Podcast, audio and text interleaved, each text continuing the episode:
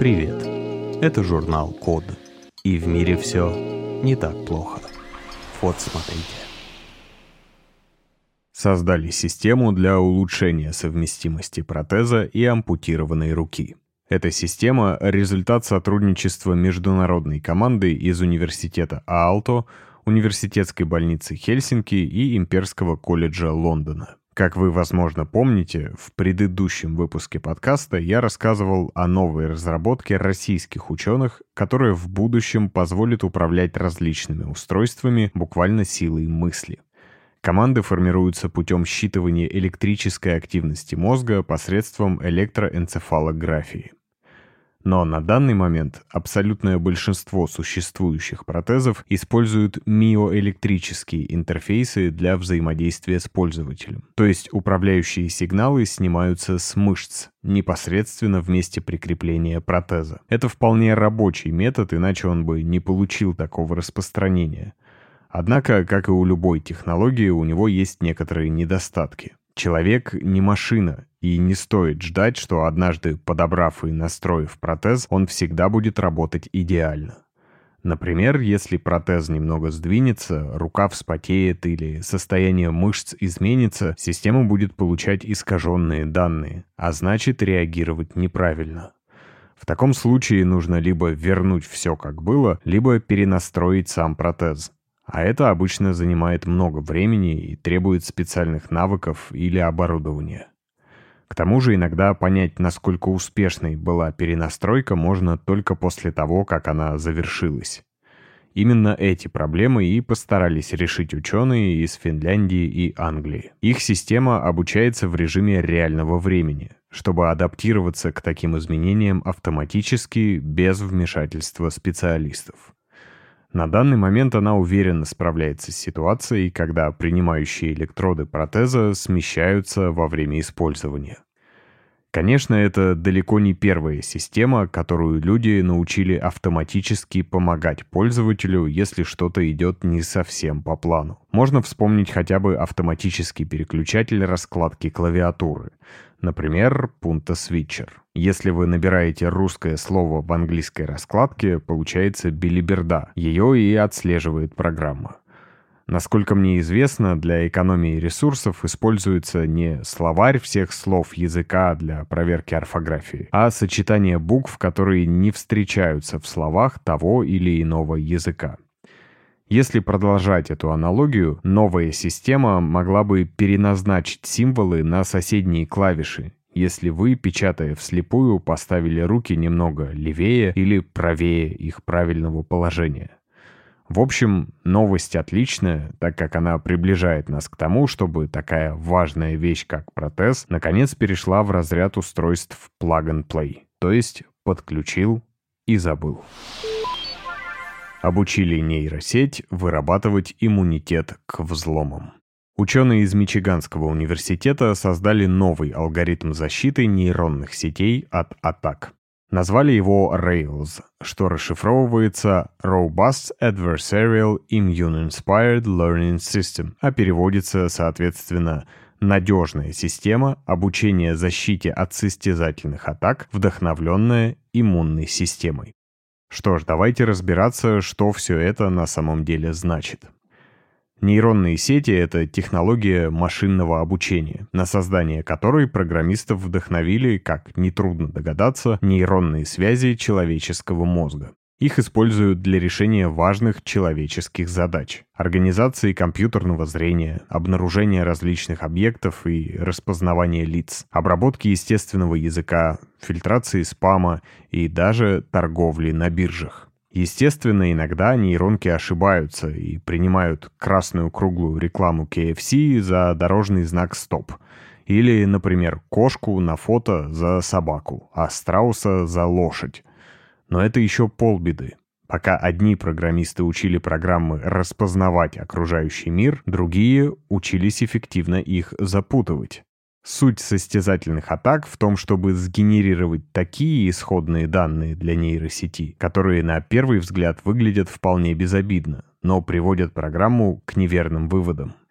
В случае с распознаванием изображений чаще всего на картинку накладывается пиксельный шум, который заставляет сетку ошибаться, но незаметен для человека. В отдельных случаях, чтобы обмануть компьютер, достаточно одного ловко поставленного пикселя. И в этом важное отличие от придуманного несколько лет назад специального макияжа, который препятствует распознаванию лица. Хотя умную камеру вам и удастся обдурить, зато все прохожие будут гарантированно оборачиваться потому что такой макияж состоит из крупных разноцветных геометрических форм у вас на лице. Конечно, как и в случае с более традиционными хакерскими атаками, были придуманы и методы защиты от таких вредоносных манипуляций. И вот теперь в Мичиганском университете создали антивирус в более полном смысле этого слова, так как за основу на этот раз взяли принципы работы иммунной системы мышей так как адаптивный иммунитет всегда готов к сюрпризам и способен выявить неизвестные ранее атаки, найти способ их нейтрализовать и запомнить этот способ на случай повторных нападений. Разработка оказалась эффективнее существующих систем защиты и к тому же очень быстрой. Ее время ответа составляет миллисекунды. В планах ученых уменьшить его до микросекунд. А это, на секундочку, в тысячу раз. В общем, технологическое искусство вновь следует за жизнью и правильно делает. Почему бы не использовать методы, которые сама природа проверяла и дебажила миллионы лет? Блогер сделал насадку на пылесос для сбора и сортировки деталек Лего. Автор YouTube-канала Unnecessary Inventions, что можно литературно перевести как «праздные изобретения», Мэтти Бенедетто из США представил миру свое новое творение. Причем, судя по комментариям под видео, и его вы, кстати, можете посмотреть под новостью на нашем сайте, на этот раз ему, похоже, удалось создать нечто, что может упростить жизнь многим людям. Некоторые даже спрашивают, где купить это чудо инженерной мысли. Действительно, разбросанные по полу кубики преследуют человечество с момента изобретения этого конструктора. И это настоящее проклятие современной цивилизации. Во-первых, на них очень больно наступать. Во-вторых, стоит только принести в дом первый набор, как они начинают неконтролируемо размножаться. И в-третьих, всю эту кучу маленьких пластиковых деталей очень трудозатратно собирать и сортировать. Первым ответом Мэтти на этот вызов были совершенно бесполезные носки с вшитыми в подошву гнущимися пластинами лего. То есть в теории, если использовать эти носки в качестве домашних тапочек, можно рано или поздно собрать все детальки с пола. Впрочем, также очевидно, что это еще более медленный и неудобный способ, чем просто собирать их руками. Но если использовать пылесос, можно действительно сэкономить и время, и нервы. Вот только если кубики попадут в пылесборник, будет совсем некрасиво и, более того, не гигиенично. Конструкция насадки предельно проста.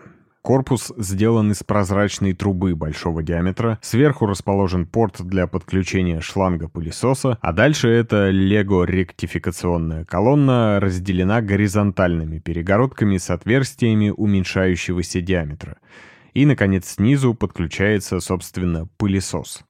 То есть используется тот же принцип, что и при сортировке монет по номиналу или калибровке сыпучих продуктов. Там, правда, чаще используется верхняя подача под воздействием силы тяжести и банальная вибросита. Впрочем, исполнение такого простого аппарата впечатляет. Все детали, кроме основной трубы, напечатаны на 3D-принтере. Для того, чтобы увеличить продуваемость сортирующих тарелок, помимо основных калибрующих отверстий, в них предусмотрены и совсем небольшие отверстия, а вернее своего рода плетеная структура. Уровни аппарата для быстрой сборки и разборки снабжены магнитами. Да и в целом, весь канал Unnecessary Inventions создает впечатление не очень скрытой рекламы, в основном 3D-принтеров, и в меньшей степени прочих станков с программным управлением. Конечно, подобное устройство можно сделать и дешевле, и проще, с помощью ручных инструментов и смекалки. Но это такой жанр современного Ютуба. Давайте придумаем, для чего еще нам мог бы понадобиться 3D-принтер. В общем, канал «Праздные изобретения» — неплохой способ убить время. Меня, правда, это выражение всегда немного пугало. Поэтому призываю вас не забывать о том, что если YouTube рекомендует вам не то, зачем вы на него пришли, всегда можно кликнуть на три точки под превьюшкой и выбрать «Не интересует» или «Не рекомендовать этот канал». Спасибо за внимание. Заходите на сайт The Code Media и подписывайтесь на нас в социальных сетях. С вами был Саша Начито. Скоро услышимся.